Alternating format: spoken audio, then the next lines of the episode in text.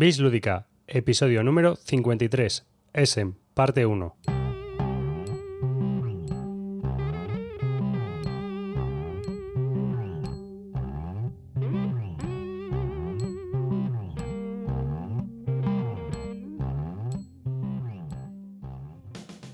Hola y bienvenidos a un nuevo podcast de Bislúdica, un podcast dedicado a los nuevos juegos de mesa. Yo soy David Arribas y os doy la bienvenida de parte de todo el equipo que forma Bislúdica. Esta es la primera parte de un episodio dedicado a ese en 2012. Eh, estas dos partes van a estar dedicadas a las novedades que eh, tanto Javier como Álvaro tienen en el radar para ver si se compran o no se compran. Hablamos de ello al principio del podcast porque obviamente yo les acuso de crear hype. Y bueno, pues lo mejor es que escuchéis la introducción y sus explicaciones de por qué estos dos episodios del podcast en los cuales pues vamos a hablar de novedades que aún no han salido o que acaban de salir y están justo en, en las tiendas y que todavía nosotros no hemos probado. Por otro lado, pues os pedimos eh, que si queréis y os apetece, nos dejéis un comentario con aquellos juegos de Essen que a nosotros se nos han pasado o que vosotros tengáis en vuestro radar para ver si vais a comprarlos, adquirirlos o hacer algo con ellos. Ya sabéis que podéis dejar vuestro comentario en bisludica.com, mandarnos un correo a bisludica.gmail.com, aunque os pido paciencia, que siempre contestamos muy tarde. Y por supuesto, si tenéis alguna consulta, sugerencia o lo que sea sobre el podcast, podéis dejarla en nuestro foro que se puede encontrar en bisludica.com barra foro. Os dejo con la primera parte del episodio dedicado a ese en 2012.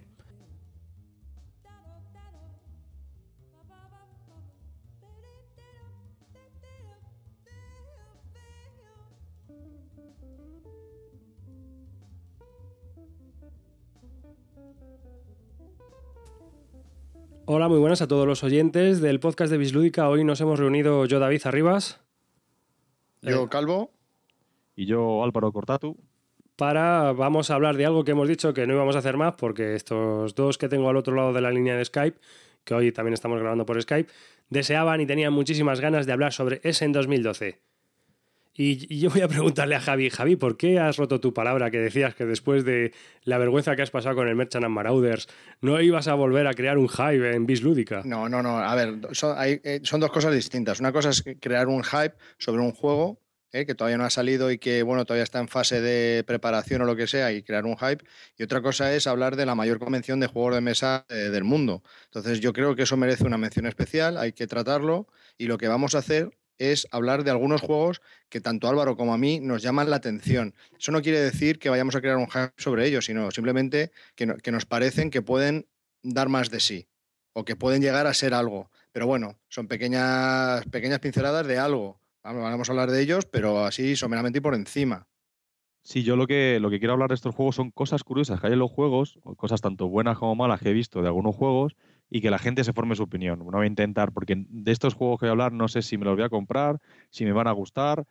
Tiene cosas que sí apuntan a que van a ser interesantes. Entonces, sobre todo he cogido juegos originales. pero Efectivamente, y esa es otra de las cosas que quería destacar de este en 2012 en relación a otros que hemos vivido ya. Y es que cuando me enfrentaba a este a los anteriores Essen, yo lo primero que quería hacer era, eh, bueno, los juegos que había visto casi eran compra segura, ¿no? Y eso hacía que me hipeara absolutamente. Y en este caso son simplemente juegos que me llaman la atención, que posiblemente no me compre ninguno, a no ser que luego indague más y tenga mucho éxito y vea que el juego funciona y me lo compre, pero a priori ah, no, no hay ninguna compra segura. O sea, sí, eh, hoy vamos a hablar de juegos que vamos a colocar en nuestro radar para seguirlos. Efectivamente. No vamos a hablar de juegos que nos vamos a comprar. No, no, son juegos de radar para seguirles que pueden ser muy interesantes, como bien ha dicho Álvaro. Lo digo para que quede claro y ningún oyente nos pueda acusar de hijipear a la peña. Bueno, y que, si nos, acusan, pues. Es lo, que hay, ¿no? Dale al final y pasa de este podcast. Efectivamente. Antes de, antes de empezar a hablar de Essen, eh, me gustaría decir eh, una, una cosita, y es que Fernando Abad, el diseñador de Feudalia, ha creado una versión digital en Java y el que más ha jugado, yo creo, pero con ganas y hasta las 3 y, pico de la mañana ha sido Álvaro, ¿no? Sí, he jugado mucho. Es que es un juego muy bueno. Ahí sí que quiero crear hype, la verdad, porque es que me, me, me, encanta. Me lo he pasado. Y el juego en solitario, que yo creo que pierde bastante con el juego multijugador. Pero es que me, parece muy divertido. Lo he vuelto a redescubrir un año después, que le estuvimos dando bastante el año pasado. Y es que, es que me, me encanta, me ha encantado. Y un día se me fue un poco santo al cielo con la hora y cuando me di cuenta, pues eso, eran las tres y pico de la mañana y me tenía que levantar a las nueve para ir a las Ludo de Gosum. Así que... hay, hay, que decir que no es fácil. O sea, que si no has jugado nunca y te tienes que leer las reglas, pues a priori no es fácil. Pero una vez le coges el truco, la verdad que es un juego que vicia muchísimo y te proporciona mucha satisfacción. A mí, de luego, también es un juego que me encanta y desde aquí promuevo el hype de Feudalia y, le deseo todo lo mejor a Fernando, desde luego. Tenemos que decir, para quien no sea oyente habitual del podcast de Bislúdica y sea pues la primera vez que se acerca a este, a este tipo de audios sobre juegos de mesa, eh, le, tengo, le, tenemos que decir un poco que Feudalia es un juego que está desarrollando Fernando Abad, que es un diseñador español, y que eh, a nosotros nos mostró un poco como en primicia, ¿no? Para aprender a jugar y verlo y qué opinábamos de él, para darle también ideas sobre su desarrollo. Y bueno, pues Feudalia es un juego que ha evolucionado mucho, desde que incluso ya cuando le vimos nosotros ya había evolucionado bastante y posteriormente ha seguido evolucionando. Y es un deck building game, es un juego de construcción de mazos, pero que tiene una peculiaridad y es que eh, trata mucho del desarrollo y también hay que medir muchísimo, muchísimo cómo eh, evolucionas en, el juego para no quedarte atrapado. ¿no? Es un juego complicado, no complejo, pero sí es un juego que eh, ser un maestro en él va a ser un poco difícil, ¿no creéis? Sí, es un juego, es un juego que, tiene, es un deck building game que tiene tema y tiene sentido. O sea, todas las, todas las manos que tienes eh, tienes que hacer algo y tienen un porqué y un significado. Entonces eso es lo que me gusta del juego también. Fernando es programador y de oficio y bueno, pues ha creado una versión en Java para que sea multiplataforma y tanto en Mac, en Linux o en PC podamos probar el juego y jugar en solitario contra una inteligencia artificial. ¿no? El juego está bastante conseguido, a mí me ha gustado bastante, la verdad, aunque no le he dado tanto como Álvaro por falta de tiempo, pero sí que, he jugado bastante también. Y lo podéis descargar aquí en la página de Bislúdica porque nos pidió, nos pidió permiso para tener ancho de banda suficiente. Y bueno, como nosotros no andamos escaso de eso, eh, le pusimos, eh, lo podéis encontrar en bisludica.com barra feudalia. Y ahí os podéis descargar eh, la versión Java. Tenéis que tener el Java instalado en vuestro ordenador. Y una vez que, que le deis, pues directamente os pondréis a jugar. Y pasando a otra cosita, antes de empezar a hablar, también me gustaría preguntaros una cosa, porque, eh, eh, bueno, en Twitter, eh, esa red social, mini red social, estamos ahí todos liados, menos el Calvo. Calvo, no te veo yo por Twitter. No, no, porque ya me, ya me lío bastante ya con el. Para Skype, para. ya tuviese el. No, pero que bastante liado estoy ya con el WhatsApp y encima ya tengo el Twitter, me pego un tiro. pero yo estuve el otro día en la sesión de juegos, me tuve que ir prontito por temas personales y entonces eh, luego vi que habíais estado jugando otra vez al D-Day y es que veo que jugáis todos los días al D-Day y estáis un poco hipeados, ¿no? Con el juego. Sí, yo creo que lo pedí yo, ¿no, Calvo? Porque creo que Cartesius no, no había jugado, bueno, que Calvo ha jugado mucho más que yo porque ha jugado ya en solitario veintitantas partidas y, y con a dos personas o a tres ha jugado varias también pero yo había jugado solamente dos, ¿no? Me parece. Y, cuando Carte dijo, ah, pues yo no he jugado a este, vamos, lo pedí inmediatamente, porque me parece, de verdad, un juegazo, divertidísimo. Y lo pasamos, lo volvimos a pasar chungo otra vez. No ganamos tampoco, o sea, vamos, nos mataron en el último momento, pero porque yo tuve que arrastrar una rémora todo, toda la playa. Imaginadme a mí corriendo y arrastrando al calvo. Si yo agarraba su pierna, sálvame, sálvame, hostia, sálvame. Para, para los oyentes que no lo sepan, eh, si queréis saber más de este juego, Estamos editando unos mini podcasts, por decirlo de alguna manera, aunque son podcasts como otro cualquiera. Lo único que, que su duración es bastante más limitada. No suelen sobrepasar los 15 minutos de duración, quizá 16 o sí, pero podéis encontrar mini podcasts de 5 minutos y podcasts de 15. Los estamos llamando Previs Lúdica y los podéis encontrar en nuestra página web. Está dedicado al D-Day Dice, que lo estuvimos probando todos y la verdad es que es un juego divertido. Aunque a mí me parece, no sé, es que a mí ya todos los juegos de dados me llaman, o sea, me recuerdan un poco lo mismo, la verdad. ¿eh? Este tiene algo más, pero joder, yo creo que de la mecánica estoy un poco cansado. Sí, pero aquí lo bueno que es el ritmo y la tensión ¿eh? de este juego, más que la, mecánica es lo de menos en este caso. Yo creo que le tengo que jugar más. ¿eh? Sí. sí, tienes que jugarlo más porque no, no es lo que te imaginas. Yo creo que es otra cosa. Es como, a ver, no me, no me malinterpretéis, pero es como Troyes, es distinto es, otra idea. Los dados no son los típicos, es otra idea. Es como Troyes, que Troyes, pues no. Los dados no es un elemento de suerte, es un elemento del juego y no incorpora suerte. Entonces, eh, a, a, a Dice le pasa lo mismo, ¿no? Pues yo este fin de semana, eh, porque estamos grabando el, mismo fin de semana que acaba Essen, hoy es domingo 21 de octubre, eh, hemos estado jugando al Soccer con mi sobrino de 9 años, que le gusta mucho el fútbol. Soccer es un juego de fútbol que nos ha enviado la editorial, si lo recordáis. El Brevis Ludica ah, número 12, que podéis encontrarlo también en nuestra página web y que hablamos del, juego de la partida que, realizamos todos los miembros de Bislúdica. Pero este fin de semana lo estuve probando con mi sobrino de 9 años y la verdad es que estuvo bastante divertido también. ¿eh? O sea que, que mola también jugar con chavales pequeños. No sé, si te gusta el fútbol, ¿eh? porque ya sabéis que los juegos deportivos, yo soy de la opinión de que te tiene que gustar mucho el deporte que estés jugando para que el juego te llene. Hombre, si, si no estás, si no tiene una gran mecánica, sí. A mí los juegos de deportes no me terminan de convencer. Salvo los de carreras, eso sí, como el Rallyman, el Leader One y todos estos. Pero a mí los de deportes puros de fútbol, baloncesto, rugby, mm, dejan un poco frío. Ya, pero la, implementación muchas veces es difícil, pero en este yo creo que está bastante conseguida. ¿eh? Sí, está bien. Yo este, este, este mira, jugamos un partido de 40 minutos y quedamos 1-0 que me ganó él encima, porque yo tiré a puerta un par de veces y me lo paró el tío, ¿sabes? Y una vez que vino él hasta la puerta, le conseguí interceptar, pero la segunda vez que vino a puerta me coló un chicharro guapo, guapo. Y ya finalizando el segundo tiempo, o sea, alucinante, ¿eh? estuvo, estuvo muy tenso. Al que le gusta el fútbol, yo creo que es un juego a tener en cuenta. ¿eh? No es como otros que hemos visto que están un poco divididos en la mecánica. Este, eh, la acción-reacción está muy conseguida, la verdad. Sí, es muy sencillote y es muy el, el ritmo de juego es muy fluido. Es que es muy difícil, yo creo, hacer juegos de estos de deporte porque en estos juegos, sobre todo de fútbol, tal, el, el, juego, el deporte original es mucho intuición y poco pensar y poco. Entonces, claro, no, como que no encaja en un juego de mesa. Pero no sé, esto, la colocación de todos los jugadores, la estrategia de cómo se sitúan, ¿no? Las líneas, distintas líneas, sí que tiene, tiene un sentido para jugar el juego de mesa. y luego la rapidez y fluidez de los deportes no se reflejan en el tablero. Es claro. entonces ahí es donde pierde para mí muchísimo si tú te harás, claro, una jugada que son 5 segundos en la vida real, lo haces en 20 minutos y despacio, pues pierdes la temática, no te das dando cuenta que estás avanzando y que estás corriendo. Pero aquí, como es muy rápido este, sí que lo ves, ¿no? Más o menos. Es que es en tiempo real. Sí, claro, además tiempo real, es que es la, ventaja que tiene. Yo creo que es de, los de deportes que hemos jugado el que más se acerca a un subbúteo. El subbúteo es acción-reacción, o sea, estira, le, da, le tira la pelotita, se va moviendo. Este quizás sea un poco más lento, pero bueno, y, le añade la estrategia de, mover los jugadores y todo esto. Está bien, está bien. Bueno, vamos a empezar con Essen, si os parece. Este año eh, yo el seguimiento ha sido bastante escaso. Es más, me ha tenido que pasar Álvaro hace poco la Get Leagues eh, oficial, la Spiel 2012 Preview, que pondremos en nuestra lista de temas. Y que bueno, pues son 23 páginas de juegos de mesa y expansiones completamente alucinante, la verdad, como todos los años.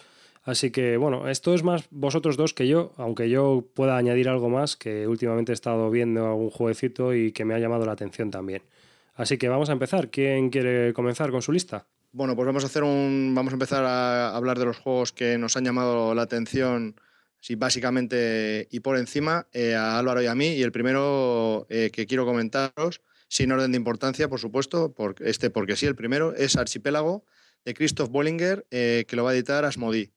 Es un juego de 2 a 5 jugadores de 90 minutos de duración y lo que me ha llamado de este juego es principalmente lo primero que me llamó es que era un juego económico y de civilizaciones y eso ya de por sí me, llama. Pero al ver que el tablero es un poco modular, que se va haciendo a medida que vas eh, jugando, tipo Mage Knight, y que era un cajón enorme, pues mm, me empezó a gustar. Me he leído las reglas y también tiene, y me parece que es bastante interesante eh, tienes tres objetivos de juego, puedes hacer, hacer una partida corta, otra media, otra larga, también puedes jugar en solitario. No sé, creo que tiene muchas opciones y, pinta bastante bien.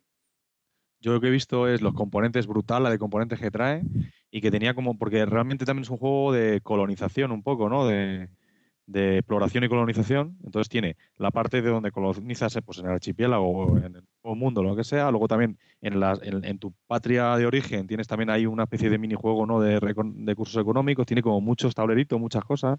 Y me pareció que era, o sea, los componentes es exagerado la de componentes que trae, ¿no? Sí, yo el precio que he visto por ahí está entre 55 y 60 euros en tiendas alemanas de entrada y bueno, pues me... Es que este hombre, el Christopher Boelinger, este, que, hizo el Robón, ¿no? Que es, eh, es genifigura, desde mi punto de vista, porque se lo tiene subidísimo. ¿Ah, sí? sí, es un deportista, así, en plan, yo qué sé, skate y, eh, skate y cosas así. No sé si. Ah, sí, ya. Ahora le veo la foto. Es un poco vacila, ¿no? Es un, el típico francés vacililla que se lo tiene muy subido, ¿no? Eh, y sí, porque es que hay, hay, veces que lees alguna entrevista y tal, y el tío, vamos. Y, bueno, diseña juegos de mesa, vale. Y es el que diseñó el Dungeon Twister. La verdad es que eh, como diseñador tiene una buena factura de juegos, ¿no? O sea que tiene el Dungeon Twister que yo haya visto, y luego tiene, por ejemplo. El, el Reborn. El, el Reborn también, que está entretenido. Eh, y bueno, pues eh, la verdad es que el archipiélago este siendo de él, pues puede estar bastante entretenido. No sé el desarrollo que da si cumplirá todas las expectativas, pero la verdad es que llamativo va a ser desde, ya, conociendo a este hombre. Entonces, otra de las cosas que me llamó la atención de este juego de civilizaciones, que es lo que me pasa es que eh, no llegas a meterte en la temática y hay muy poca interacción en la mayoría de los juegos. Y es una de las cosas que destaca el autor de este juego, que también le disgustan estas cosas y es que sí ha incluido en este juego que, la temática sea muy importante y que haya mucha interacción. Entonces, eh, a través de la negociación y, las puñaladas traperas que te puedas dar. Entonces, pues eso hace que todavía me interese más. A mí es que eh, la verdad es que de los diseñadores franceses que hay, eh, este y el de los de claustrofobia son los que más me gustan a mí, personalmente. ¿eh? Estoy hablando de. Porque, por ejemplo, Dungeon Twister a mí me parece un juego que está muy conseguido. Sí, pero es curioso, ¿no? Porque este es el primer. De esos tres no es ninguno euro. Este es un euro más. Bueno, aunque tiene interacción, ¿no? Parece que es el más euro de los tres. Antes era más. Va un poco en la línea, va un poco en la línea del kata mezclado con el Endecker, ¿no? El juego, ¿no? Explorar y a la vez desarrollarte. Sí, sí, sí, que no es, no tiene nada que ver con el Reborn o el Dungeon Twister. Me, me resulta curioso. Otra cosa curiosa que he visto de este juego es que yo me fijo mucho en una cosa que se le llaman el peso en, en Board Geek, que la gente va votando, simplemente es el más pesado, pues yo qué sé, un Civilization, un, un 18XX pues tiene casi 5 puntuación y un juego un chorrijuego de cartas pues tiene un 1 de puntuación.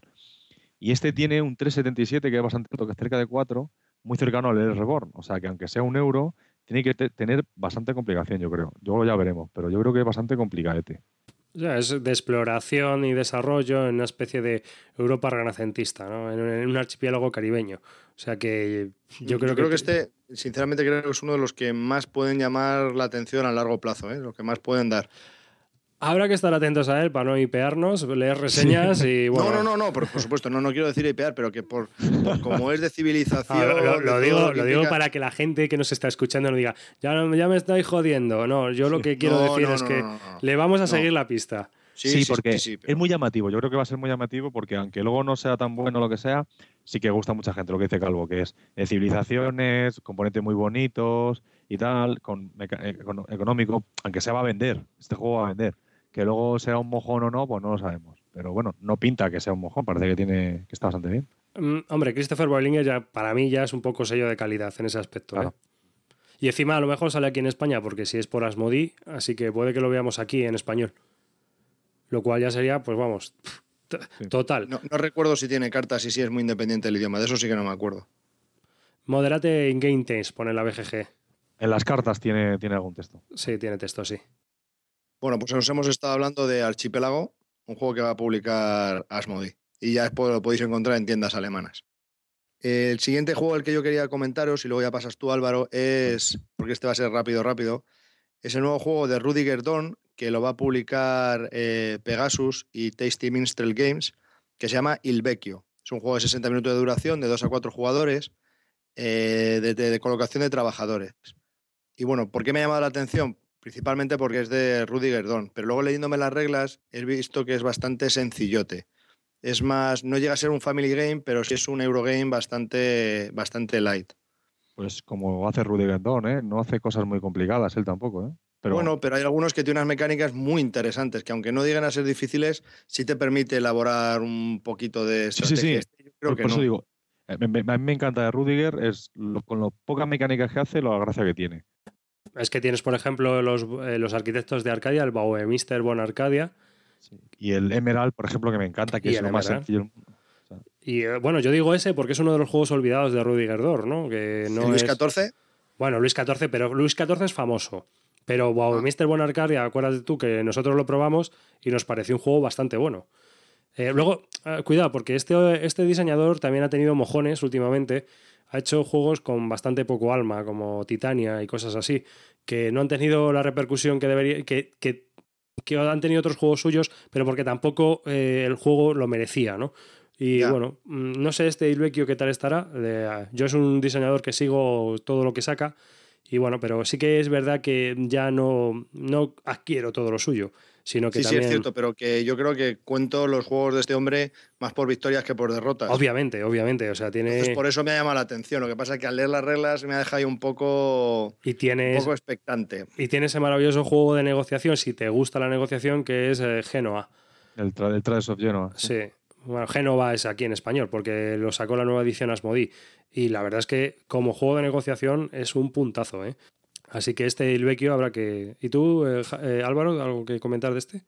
Sí, sí, yo sobre todo no conozco mucho el juego, pero cuando es Rudiger 2 siempre me fijo por eso, porque me parece que son juegos muy sencillos que puedo jugar, pero profundos. Entonces, que alguno sea peor o mejor, pues si tiene, si da la campanada en este juego, pues mira, seguro que seguro que es bueno. Bueno, pues este era el Vecchio, ¿no? De Rudiger 2, que saldrá en Essen también. Ahora, si quieres, sigo yo. Yo quería hablar del Le Abre para dos jugadores, el de Inland Port se llama. Ya siguiendo con el tirón que han tenido con Agricola para dos jugadores y con el éxito que han tenido, pues yo creo que van a intentar hacer lo mismo con Le Abre para dos jugadores. Yo he visto el juego, bueno, está también diseñado por Uwe Rosenberg y, el, artista es Clemens Franz, como todos. Y pone que una duración de 30 minutos.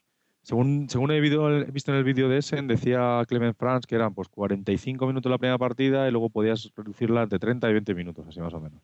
Y yo lo que he visto, bueno, es ha intentado coger todas las mecánicas de Le Abre, simplificarlas lo mucho para que no sea engorroso jugar, para que sea sencillo, utilizar la, ruleta esta que tiene el hora labora de los recursos, esto que vas moviéndolo y así sabes cuántos recursos tiene de cada uno, utilizar un tablero de marcación para los, recursos que tienes en lugar de tener tokens. Y yo creo que lo que ha hecho al final es que ha hecho conseguido un producto súper abstracto y muy raro. O sea, tú lo ves y no parece Le Abre.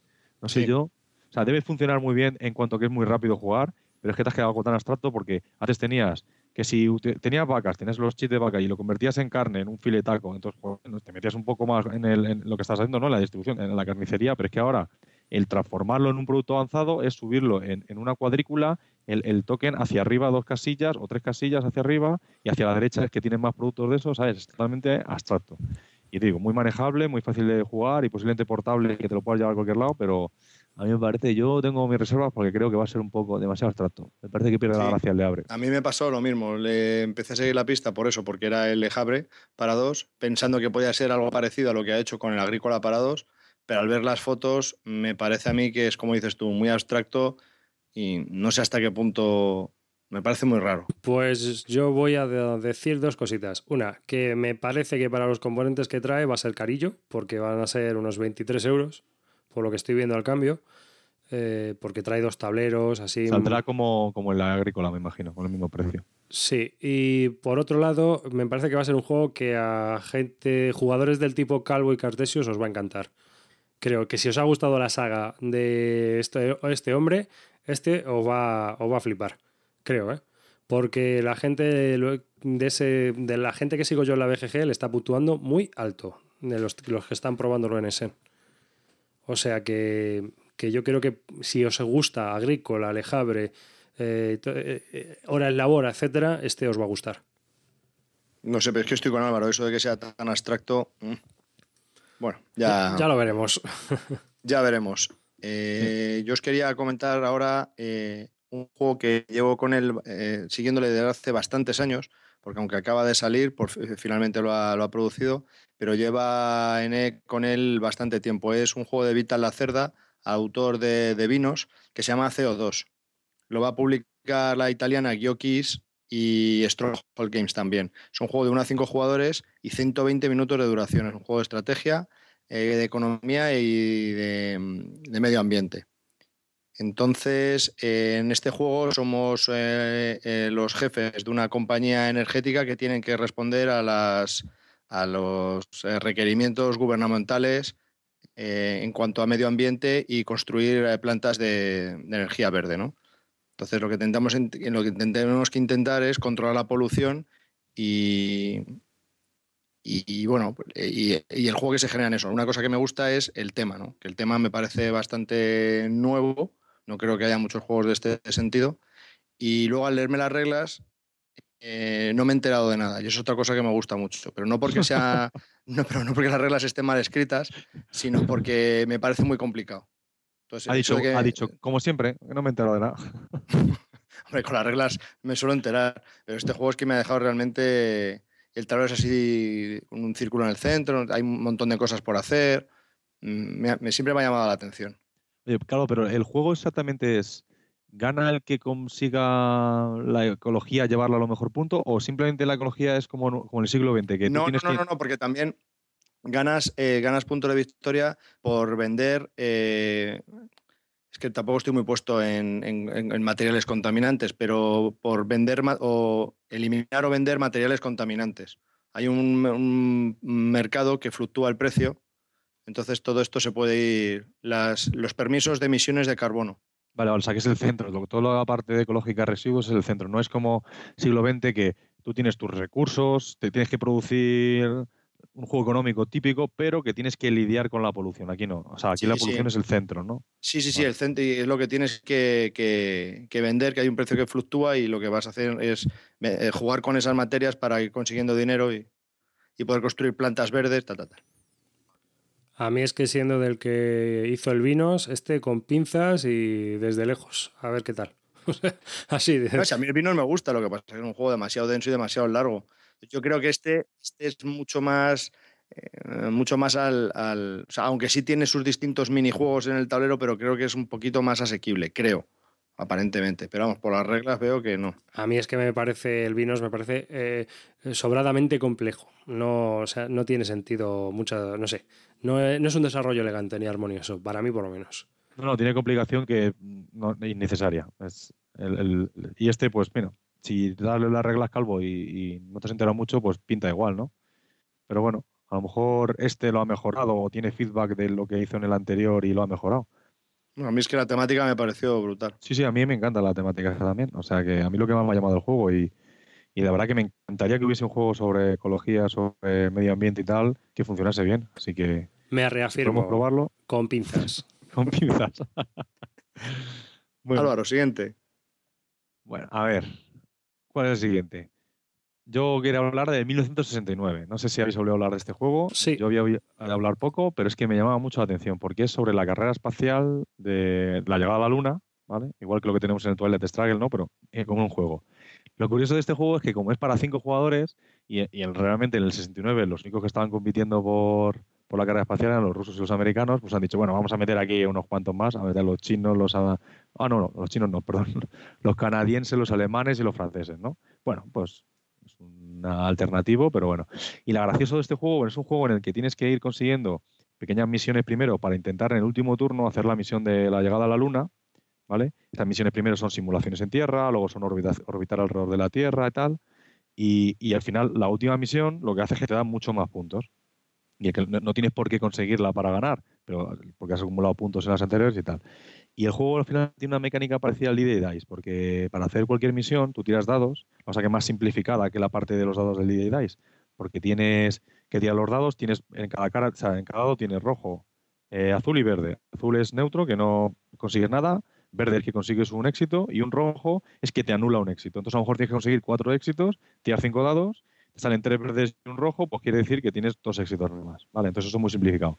Pero esa parte es simplificada, pero luego tiene un montón de cosas que tiene eh, colocación de trabajadores, em, pues eh, investigadores, puedes investigar, o partes de la nave. Entonces tú tienes que poner, a ver, voy a investigar es el casco, o, esta parte del, del, cohete, o tal, o voy a investigar investigadores de, cohetes, o tal. Entonces tiene, es la parte donde se complica un poco más.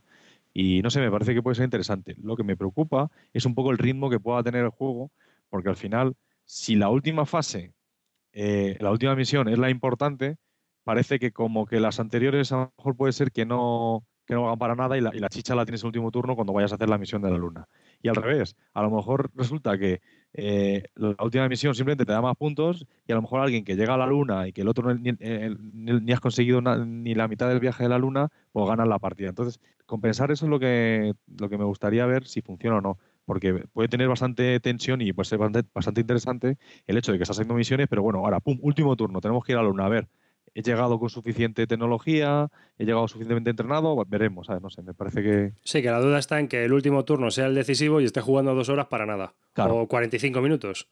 O sea, por un lado o por otro, o que sea decisivo o que realmente es otra misión más y entonces pierde la gracia temática, ¿sabes? Sí, pero eso, hasta que no empecemos a leer reseñas no lo vamos a saber. Claro, entonces, por lo que dice el tío que lo estuvo presentando en ese, pues bueno, tiene cosas bastante buenas y tal, y que el último turno es muy emocionante, y que el último turno todos los jugadores han roto la carne al asador.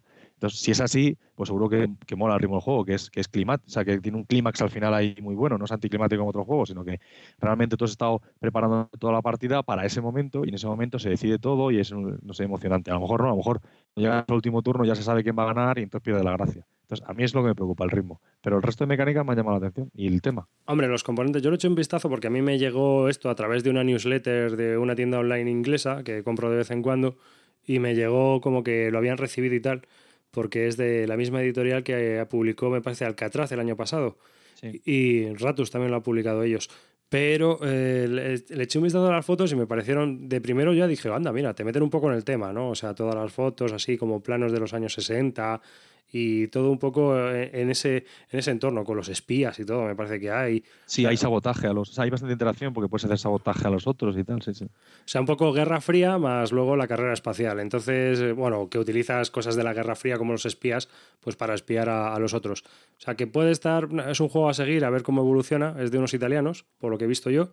Y que bueno, pues puede estar entretenido. Hay que echarle un ojo, sí. Y luego los componentes muy buenos, porque tienen ahí los cohetes, los has visto, que son así como puestos en una especie de base tridimensionales así tal, o sea, muy chulo. Sí, los componentes son llamativos, o sea, te, meten un poco en el tema, la verdad. No sé si luego el juego seguirá en esa mecánica, pero los componentes sí que te, meten dentro del tema de, la carrera espacial. luego pones son 60 minutos, o sea que no, es, no será muy largo. Pues yo os quería comentar eh, Terra Mística. Terra Mística es un juego de James Drogenmüller y Helge Oestertag y lo va a publicar Feuerland Spielex, una editorial que yo desconocía. Es un juego de 2 a 5 jugadores, de 100 minutos de duración y es un juego de estrategia y de civilizaciones. Eh, este juego me llama la atención porque, bueno, para empezar, los componentes me parecen brutales.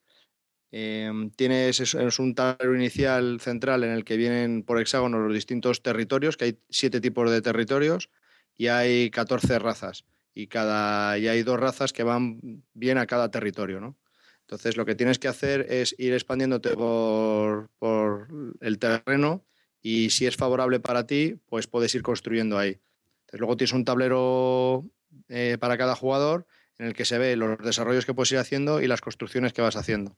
Y esas construcciones las puedes luego desarrollar, puedes eh, encontrar religión, mm, no sé, el típico juego de civilizaciones. ¿no? Este me ha parecido menos especial que Archipélago, pero bueno, mm, parece, que, parece que puede estar bien. Lo que pasa es que es, es, es fantástico, ¿vale? Son sí, una temática fantástica. Sí, es una temática fantástica.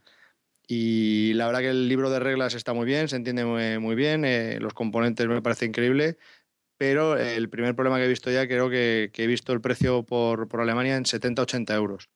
me parece un poquito ya brutal.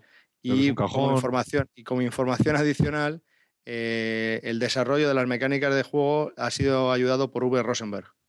Ah, sí, anda, curioso. Y eso me parece. desarrolla muy bien los juegos Rosenberg, o sea que. Y uno de, los, uno de los diseñadores es el de, de Scepter o Zabandor. Sí. El Ostertag este. Eh, no, el otro, Drogenmuller. Entonces, pues bueno, pues siempre me, me, llama la atención. Lo que pasa es que después de ver el precio hay fotos que se ven todos los componentes y es que son, son brutales. Yo, mira, yo sí que cuando me lo contaste, comentaste este, sí que me llamó la atención, tanto por el tema y tal, civilizaciones y tal, pero es que luego los componentes no me gustan tanto. A mí los tableros individuales estos me parecen tan raros que es que no sé, no, no, no me llama la atención. Luego, si queréis, ponemos un enlace a alguno de ellos para que lo veáis. A mí, son, a mí un diseño muy feo, ¿no? Viendo ahora las fotos aquí en la BGG, que las estoy viendo ahora mismo, así, in situ, porque yo este juego ni paja. Eh, pues la verdad es que es un poco abstracto. A mí me recuerda un juego de iPad que estuve viendo yo, bueno, una cosa similar, pero como no me acuerdo del nombre, pues tampoco. Pero vamos, que, que tela marinera todo lo que traen en la mesa, por lo que estoy viendo, ¿eh? Tiene componentes para aburrir. Sí. No sé, no sé. A mí me pareció, digo, los tableros demasiado raros, demasiados iconos para ser independiente del idioma, no sé, me pareció me da dolor de cabeza mirarlos Sí, pero luego las, fichas, cada, vienen, son muy distintas, porque cada vez que haces un desarrollo de un edificio, no es la misma ficha, cada desarrollo tiene su propia ficha. Entonces luego cuando lo pones en el tablero, pues se ve claramente qué es lo que es cada cosa. No sé, me pareció... Un poco lioso todo.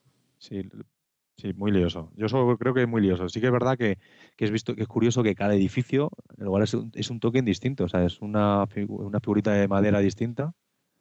Y luego es el tablero a lo mejor se ve muy fácilmente, pero a primera vista es que me da dolor de cabeza simplemente ver todos los componentes y todas las cosas que hay. Pues eso, Terra Mística, de 2 a 5 jugadores. Y el siguiente que os quería comentar es Express 01, que es de Jörg von Ruden, y lo va a publicar Egert Spiel y Pegasus Spiel. Es un juego de 2 a 4 jugadores y de 60 minutos. Em, lo primero que me, enganchó es que es de trenes y de transportes y a eso me llamó la atención y si encima es de cartas, pues más todavía. Entonces lo curioso del tema es que se ponen las cartas de Alemania, hacen el tablero y luego sobre ellas vas construyendo eh, vías de tren. Y es un poco, parece Age of Steam, ¿no? Eh, tienes que ir llevando mercancías de un lado a otro eh, a través de la construcción de las vías que vas generando, pero poniéndolas sobre las cartas que ya están previamente puestas en el tablero. ¿Este es el que salió con una especie de kit starter en Spiel Offensive? Yo creo que no. Ah, sí, sí, sí, perdón, sí, sí, sí, el de Spiel Offensive, sí, sí, sí, cuando ha dicho Spiel Offensive, sí. Sí, perdón, sí. Sí, por eso que se, autofinanció a través de esa página, me parece. A mí es que. ¿Y no era un poco de building game o tenía esa mecánica también? Creo recordar. ¿O no? Yo no recuerdo eso. Ah, bueno, me estoy liando con el Trains, perdón. El Train, sí, el Train, sí. El Trains que es de los japoneses, eso te estás liando, yo creo. Sí, sí, sí. sí, ese es otro que también tengo en el radar de ese. Sí, pero bueno, este, este lo que pasa es que si estás haciendo las cartas con. O sea, el tablero se hace con las cartas, ya estamos con el problema este de se me mueven las cartas por todos los lados. Sí, totalmente. Entonces yo estaba pensando. Sí, total. Y encima son un montón de cartas. Y luego también la carta sirve, eh, tiene un icono el que la puedes poner como vía o si no la puedes guardar como acción de esa compañía. Entonces al final esas acciones de las compañías pues te van dando también eh, puntos, ¿no? No sé, me pareció curioso. Por ver. Yo quiero hablar del Space Cadets, que es un juego de Brian Engelstein, Joe Felgenstein y Sidney Engelstein, que no sé si son hermanos, eh, pareja, primos o qué. Son, va a salir por Stronghold Games, de 3 a 6 jugadores, es un juego cooperativo de, y el tema es un, puente de una nave pues, de ciencia ficción típico, o Star Trek y todo eso, en el que cada jugador pues tiene un puesto, uno es el de los sensores, otro es el que maneja las armas, otro es el piloto, el radar, todo eso. Entonces, lo gracioso de este juego yo creo es que son bastantes minijuegos de distintas mecánicas muy distintas dependiendo de la posición en la que te toque. Hay de destreza y acción, hay puzzles para, por ejemplo, el de los sensores, de tiempo real pues para uno que tiene que, no sé exactamente, otro de ellos tiene que hacer algo de tiempo real y tal. Entonces, no sé, me parece bastante curioso y que puedes mezclar gente que tenga distintas habilidades en distintas cosas para jugar a, este juego. La verdad que en Gen Con lo presentaron y fue un éxito bastante rotundo de hecho, han sacado por ahí un par de artículos, he visto bastantes artículos eh, que han, publicado en la Wired. Si quieres, luego paso un, un sobre este juego porque ha llamado bastante la atención. Porque es un juego cooperativo definitivo. Porque además hay mucha interacción entre todos. Lo que haga el de los sensores influye mucho a lo que vaya a hacer el piloto para poder navegar y el capitán, que es el que tiene que estar gestionando un poco los recursos para todo, pues tiene que estar viendo qué está haciendo cada uno. Y es un poco por rollo también en el Space Alert, ¿no? Un poco el tiempo real y tenemos que hacer la misión en este tiempo y, coordinarnos entre todos. Ah, sí, hay, mucho como en plan eh, familiar, ¿no? Yo le veo un poco familiar. o por lo menos accesible a todo tipo de público, por lo que veo. Sí, hombre, yo creo que por eso, a lo mejor alguien que no quiera pensar, no le guste el rollo tal, pues a lo mejor la, parte de destrezar pues le hace más gracia. Entonces puede jugar pues más gente, todo, todo tipo de gente. O a lo mejor a uno le gusta los puzzles tipo Tangram y es el que no sé exactamente quién es el que lo hace, si es los sensores o cuál. Más que Tangram es el Ubongo, ¿eh? Por lo que veo yo en las fotos. Ah más rollo bongo, pues le, gustan los puzzles, pues mira, se pone a hacer esa parte y ya está. Entonces yo creo que es un juego para contentar a todo el mundo también. espera, bueno, me voy a tirar a la piscina porque no lo he leído ni nada. Eh, las armas es tipo bongo. Tienes que ir montando el puzzle como si tienes que hacer una forma con las fichas que te den o lo que sea. Y los sensores, creo que tienes que meter la mano en la bolsa y buscar la ficha que se tiene que adecuar a la carta de por contacto. Cierto, eso es verdad. Y luego tienes también el ingeniero, que no sé exactamente muy bien qué es. No sé si es hacer un puzzle, me parece, el ingeniero. Es el que tiene que hacer el puzzle pues eso, pues para dar energía a todos. Y alguno más había por ahí, no recuerdo. los sensores, es el de la... Sí, claro, es que los sensores tienes que tocar una ficha con una forma concreta que te pidan y tal, no sé. Me parece que tiene cosas familiares, evidentemente, toda la parte más de destreza y tal, pero te puedes reír y es, un, yo creo que va a pasar un rato bastante agradable eh, jugando un cooperativo, al que le gustan los cooperativos, claro. Bueno, pues yo voy a dar mi opinión basada en prejuicios. Me parece una chorrada. o sea, lo estoy viendo aquí y es como mezclar el ubongo con el, el deschamal este de, que tienes que meter la mano para sacar las piezas iguales que otras. Saco, sacas un montón de juegos que me pareció una chorrada también, me parecía, digo, minijuegos para sacar los minijuegos, pero luego he estado leyendo que a la gente le gusta mucho porque lo que tú hagas no estás simplemente haciendo el minijuego y ya está, lo consigo, sino que, que tú hagas una cosa influye que el otro le dé más energía o que el otro se entere antes de dónde viene un meteorito, entonces tenga que manejar la nave distinta, que hay mucha interacción y que está muy bien. O sea, yo lo quiero dar porque, o sea, yo he oído hablar siempre de bien de él, no, no, he oído ningún comentario malo todavía. Claro, pero es que esto tú coges el Ubongo. Eh, y cuatro o cinco juegos de los que tienes de estos de destreza, el Bausaki incluido, y ya tienes el, el juego hecho. Vale, pero luego tienes que eh, mezclar esas mecánicas bien y que tengan un sentido. Entonces, eso es la gracia del juego. Si lo han conseguido. La pues gracia, la, gracia la va a poner el grupo, te lo digo yo. Sí, total. Total. Bueno, pues ya lo probaremos si lo conseguimos este y a ver qué nos parece. Porque a mí me parece que, puede ser muy divertido. Hombre, la, idea es muy original. La idea, la idea es original. Por lo menos esa mezcla de mecánicas eh, para hacer un juego cooperativo, pues está curioso y gracioso, yo creo. ¿eh? Es que a mí me llama mucha atención los, juegos de esto de Battle Station, que se llaman de este tipo, ¿no? Que pues eh, tenemos al capitán, al, artillero, al no sé qué, y cada uno pues tiene que hacer sus cosas para colaborar entre todos, no que todos los jugadores al final tengan el mismo rol en un cooperativo y hagan lo mismo. O sea, me, llama mucho la atención. Yo jugaba al Battle Station, no sé si lo, lo habéis jugado vosotros, y, tienes, o sea, que es muy lento ese juego, pero tiene su gracia, que uno, venga, tú mientras vas a dar energía a los, a las, a los cohetes, tú vas a disparar, yo tú ves arreglando este, ¿sabes?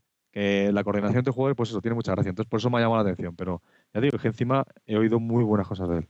Yo lo que pasa es que le veo que es un juego para gente no jugona. Creo, ¿eh? Pues a lo mejor es un file para, también para gente jugona. Entonces, eh, ojo, que no son que son 90 minutos, me parece, que tampoco es un juego corto. Entonces, a lo mejor. No sé. Si es muy. Si es muy de muy filler, 90 minutos, pues claro, se va un poco. Suburbia, de Ted Alspach, eh, que lo van a publicar eh, Lookout por aquí. Em, de 1 a 4 jugadores y 90 minutos de duración.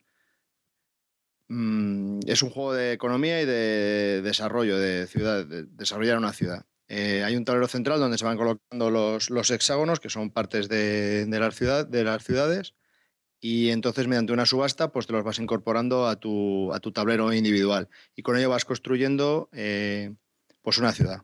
Entonces lo que intentas hacer con esto es conseguir edificios que te den dinero. Eh, a medida que vas consiguiendo ese dinero, pues te permite comprar mejores edificios que hagan que atraigas a más población y al final de la partida el que más población tenga, pues es el, el que gana.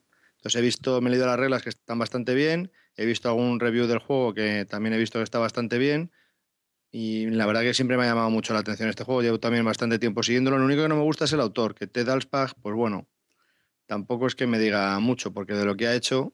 Expansiones para el Ace of Steam. Sí, es que realmente no había hecho los, ningún Y los mutantes, esos Mipel mutantes y cosas así raras y moñas que.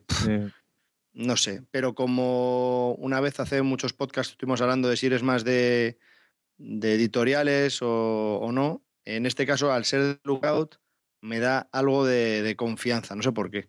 Yo lo, que, lo único que he oído de él, y a falta de leer reseñas profundas para ver si es interesante o no, es que es lo que debería haber sido Urban Sprawl.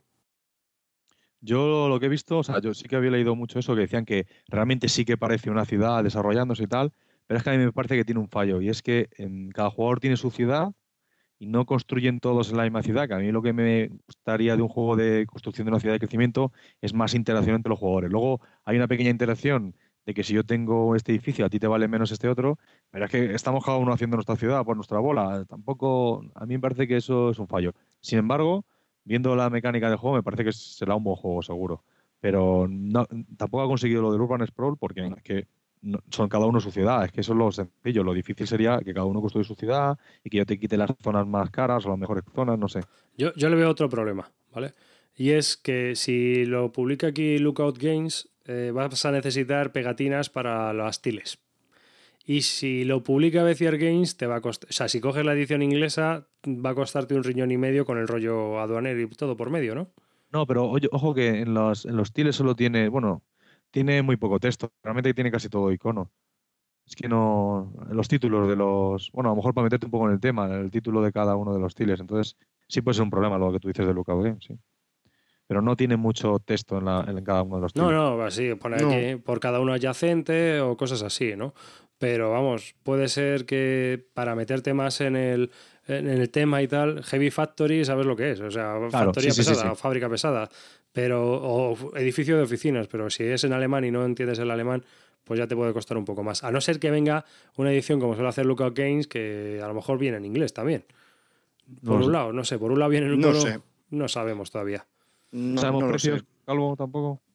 Eh, yo estoy viendo aquí en la No me BGG, acuerdo. yo estoy viendo aquí, mm, yo estoy viendo aquí en la BGG Alemania 50 euros, nuevo. Pero, Pero, no, no, no, no, pero ese es el de Bezier. Claro. No, no, no, fijo que no es el de Lookout, ¿eh? No. No, Bueno, no yo me este juego también Eh, espera, estuve este, siguiendo- 50 euros German version of the game. Sí, yo versión de incluye bonus style from Essen, Pues wrapped, sí, Pues mm, menos uno. 50 euros. Pero Calvo, si es que, olvídate, si est- estamos todos los precios, en este Essen están saliendo todos los precios iguales, se han subido a la parra mucho, lo, lo están moviendo. Nos ha subido a la parra hasta el supermercado, o sea que Sí, sí. eh, estamos viviendo una subida de precios brutal en todos los aspectos, no solo Es en los juegos de mesa. Menos de 40 euros un juego ya, uf, muy raro. Y ya son baratos los de 40 euros, es que. Pero bueno. Pues hay otra cosa que me llamó la atención para mí, que siempre esto me gusta, es que se puede jugar en solitario. Lo que pasa es que me leí las reglas hace tiempo y no recuerdo cómo se juega en solitario. Que no sé si tienes que ir a hacer un, un determinados puntos o es un escenario, no, no me acuerdo cómo era, no me acuerdo, pero sí sé que, se- que tiene una versión en solitario, eso a mí siempre me ha gustado. El editor le da un 9, el Hanno Girke. Yo he visto, o sea, le han puntuado bastante bien en The Gen Con, ¿eh? Yo he visto las puntuaciones y la gente le puntúa bien. O sea que, Y Tom Base pues, le da un 8 largo, por ejemplo. O sea, pero Tom Base sí. ya sabemos que Ya, bueno, nos podemos fiar. No, pero yo, tengo, yo tengo gente que sigo en la BGG y le da un 8 también, ¿eh? Sí, sí, sí, sí, sí, lo digo, que le han puntuado muy bien. En 8 de media he visto mucha gente que lo ha puntuado desde. Sí, sí, está, está muy bien puntuado, es cierto eso. Luego quería comentaros un juego eh, que se llama Briefcase de Artipia Games por dos autores griegos, que no voy a decir sus nombres. sí, porque Sakaloglu ese es el apellido de uno, Nicolás y Sotirios. Ya está. Claro, se queda- Nicolás Sotirios, es muy fácil. No, ese es el nombre. Santilas es el apellido, pero bueno, es igual. De dos a cuatro jugadores, 45 minutos de decisión. Es un juego de estrategia, de economía y de, de construcción de, de mazos. Entonces, ¿qué es lo que pasa? Que tienes tres cartas básicas que, si no recuerdo mal, son acción y compra. Entonces tienes esas cartitas en la mano. Y lo único que la construcción de mazo, que es lo raro que me parece el juego, es que esto me, llamó la atención mucho al principio, pero ahora he visto un review y he leído las reglas y ya no me termina de convencer tanto. Pero bueno, yo lo comento porque como los juegos de construcción de mazo mm, parece que, que están teniendo mucho tirón. Entonces, esto lo que haces es, con las cartas estas que tienes en la mano, vas construyendo una ciudad. Compras las, las cartas del centro del tablero para construir una ciudad. Entonces, ¿qué pasa? Y aparte tienes cartas de materiales, porque esas partes de las ciudades, esas fábricas, eh, tienen un input, unos materiales que tú metes y te dan otros materiales más, más poderosos que lo puedes vender para que te den más dinero y te den más acciones. Entonces, pues tú el, mazo que vas a construir es de acciones y de compras, ¿vale? Y de prohibidos, de prohibir que alguien utilice un edificio. Entonces, al final, eh, y vas incorporando más cartas de esas a tu mano. Entonces, la- con, las, con las cartas de acción puedes eh, hacer la acción de un edificio y con las cartas de compra, pues poder comprar otros edificios. Pero lo que vas incorporando a tu mazo de cartas son más cartas de acción y de compra y de prohibir. Estos son los que sacaron el año pasado el Drum Roll, el del circo. ¿Os- Ah, os acordáis? tampoco tuvo Mucho éxito, sí, sí, sí. Artipia, sí, es verdad. Sí, pero falló principalmente en que el juego no estaba, digamos, terminado de desarrollar. La idea era original, el juego se, eh, estaba bien, pero no estaba bien desarrollado y fallaba en varios aspectos. Esas son las críticas que yo le- leí principalmente, ¿no? Lo cual pues me alejó del juego. Y en este estoy leyendo por aquí que tiene demasiados turnos para lo que ofrece, 10 o más, y que bueno, pues es un deck building game, pero que, que hay bloqueos también entre jugadores y demás y que te puedes quedar un poco tirado sin nada que hacer durante algún turno. No ha convencido mucho, ¿eh? por lo que leo yo. Ya, ya. Lo he comentado por eso, porque es un juego de construcción de mazos un poco original, pero que yo creo que tampoco me termina a mí de, de llenar. Yo quiero hablar ahora del Goblin Sync, que es un juego de Philip Neduk, eh, que no sé si es eh, croata o así el hombre, no lo sé. Va a sacar por Che Games Edition, por los checos estos, por los de Blash Batil, y es un juego de 2 a 4 jugadores, 60 minutos de juego. Es, es, un juego bastante original porque es, se puede jugar en parejas, dos equipos, o sea, dos personas con dos equipos, y entonces lo que eh, consiste es en construir una especie de robots gigantes y luego para probarlos, para, porque son robots que quieren construir los goblins para para destruir la humanidad, pues para probarlo lo que hacen que luchan entre ellos a ver cuál es el mejor robot. Entonces el equipo que consiga el mejor robot, pues gana. Em, la primera parte del juego es como construir el robot y es muy parecida al Galaxy Tracker. Tienes ahí tu, tablerito con, los distintos tiles que lo vas colocando, pues le pones un motor, le pones un arma, le pones no sé qué, lo vas orientando. Y luego la segunda parte pues es el combate. Y en el combate cada jugador del equipo, si se juegan por equipos, imagino que si juega dos solos, pues será distinto. Eh, hace una cosa distinta. Uno maneja el robot y el otro es el ingeniero que intenta pues, arreglar mientras que va jugando y entonces tienen que colaborar entre los dos. Y me ha parecido bastante interesante y bastante divertido, tiene que ser. Y siendo, pues, se nota ahí un poco la mano también de Shebat de. Yo creo que sí que la ha desarrollado algo porque tiene cosas muy parecidas al, Galaxy Tracker. Y yo creo que, que, que va a ser un juego bastante divertido. La verdad es que por las fotos parece como una especie de Galaxy Tracker like, ¿no? Sí, es que realmente tiene las dos fases estas de, no sé si más light o no, ¿eh? realmente la segunda parte es a lo mejor más compleja que la Galaxy Tracker. Y la construcción del, del robot a lo mejor pues es más sencilla, no lo sé. Eso es, es, lo que yo me refería, que la construcción del robot parece más sencilla. Sí, pero luego el combate parece que tiene más chicha porque realmente os acordáis en Galaxy Tracker, toda la importancia del juego la tenías en la primera parte, que es construir la nave. Luego lo otro era lo que viniese, a veces tenías que tomar unas pequeñas decisiones, pero no muchas, en la parte del viaje. Pues aquí han querido meter también en la segunda parte, en el combate, pues más decisiones, que cada uno tiene una especie de control, va diciendo dónde se mueve, cómo ataca al otro. Pero sí, es muy similar porque tiene como estas dos fases, las dos, las dos partes. Primero construcción y luego la, el combate o, o, lo otro que sea el viaje. Entonces me ha llamado la atención porque me gustó Galaxy Tracker. Siguiendo la misma editorial, os quería comentar un juego que este me ha llamado mucho la atención, pero todavía no me he leído las reglas y no sé muy bien de qué va, pero ya solo con la vista del tablero ya yo me emociono un poco. Es un juego, se llama Solkin, el calendario maya, es de Simone Luciani y Daniele Taschini. Eh, de 2 a 4 jugadores y de 90 minutos de duración. Entonces, eh, tiene un, nuevo mecanismo que se llama colocación de trabajadores dinámico. ¿Por qué? Porque tú los vas a colocar sobre unos discos que se van a ir moviendo. Entonces, eh, cuando tú decides hacer la acción de tu queco, dependiendo de si lo dejas mucho más y cuanto más tiempo lo dejes, el disco se va a ir moviendo hacia mejores acciones. Entonces, cuando tú decides quitar el queco, pues te dará más beneficio que, cuando originalmente lo pusiste. Entonces, no sé si habéis visto las fotos en. Yo creo que es mejor más vale una imagen que las palabras a ver, esto es que yo no lo había visto, macho, pero llama bastante la atención. Es, que... El juego es una serie de engranajes que se mueven con un engranaje central, ¿no? O sea, se, se encajan todas ruedas, las piezas. Hay una rueda central que hace mover otras cuatro ruedas o cinco, ruedas. Cinco ruedas.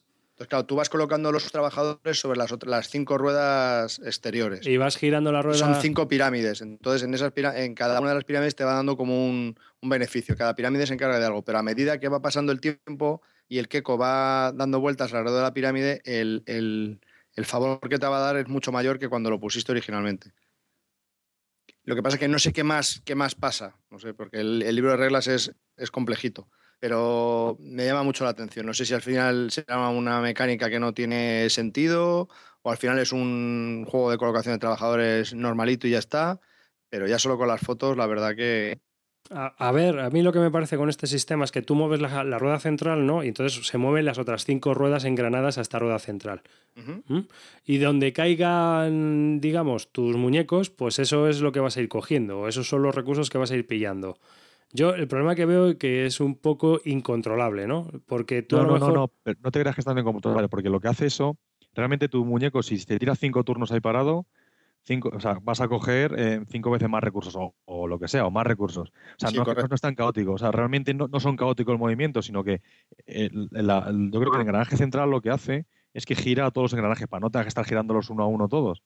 Yo creo que es más o menos así, no es que sea algo caótico, sino que simplemente... No, no, no, no, lo que me gusta también es que si tienes un, un número limitado de quecos, imagínate que tienes siete, lo vas por, en el tablero y llega un momento en el que tengas que quitar alguno, entonces tienes que decidir de cuál quitar, ¿sabes? Que te vas quedando sin quecos, entonces para recuperarlo los tienes que quitar y a lo mejor no era el beneficio que tú querías. Sí, pero yo a lo que voy es, es que tú, por ejemplo, no es mi turno, es el turno de Javi, ¿vale? Javi mueve la rueda y yo me la encuentro. O sea, de repente, pues eh, mira, pues, aquí está, fíjate, sin buscarlo ni quererlo. Es, lo que yo veo un poco. pero es que cada, cada pirámide te da un favor especial. Pero a medida que dejes más tiempo el queco, ese favor se va incrementando. Entonces, nunca te va a venir mal que giren la, rueda. A mí me parece muy original, pero me está dando un mal rollo el tablero. total, ¿eh? Os lo digo en serio. A mí me pasó lo mismo. Igual, cuando vi el tablero tan complicado, dije, uy, uy, digo, bueno, Calvo, síguelo tú porque a mí no me apetece, es que me da pereza. Pero luego he visto que la, ha puesto bastante gente en su wishlist, le llamó la atención mucho y entonces digo, bueno. Sí, ya, pero también el año pasado se pusieron juegos de la wishlist de mucha gente y luego ya ves tú lo que pasó. Que sí, que al final eso es muy llamativo. O sea, yo es lo que he visto es que la, mucha gente le llama la atención. Claro, porque tú ves el engranaje que mueve todo, cinco piezas y ¡ay, cómo mola! Uh, a ver, pues mete diez rodamientos más. Pues, pero a ver. Por eso, por eso creo que es un mecanismo original, pero no sé mm, cómo va a concluir el tema si se va a quedar en que solo es un mecanismo original o verdaderamente va a ser un juego que va, que va a funcionar. Yo lo que he leído es que temáticamente está bastante bien porque es el hecho de que si tu trabajador pues mm, está en un le pones en un sitio mucho tiempo porque aprende tal más tiempo y que tiene más sentido porque como que ha estado aprendiendo más y tiene más experiencia, entonces por eso consigue, te consigue más recursos, que tiene más sentido que si tú le cambias cada turno le pones en otro sitio. Pero vamos, que tampoco tampoco he leído mucho más de él. Yo creo que este lo vamos a oír mucho de él seguro. Sí. Y luego el, libro de reglas es muy, muy bonito, muy checkboard. Eh, en la editorial esta, que, que hace juegos, eh, que las, las reglas son muy, muy bonitas, muy, muy curradas.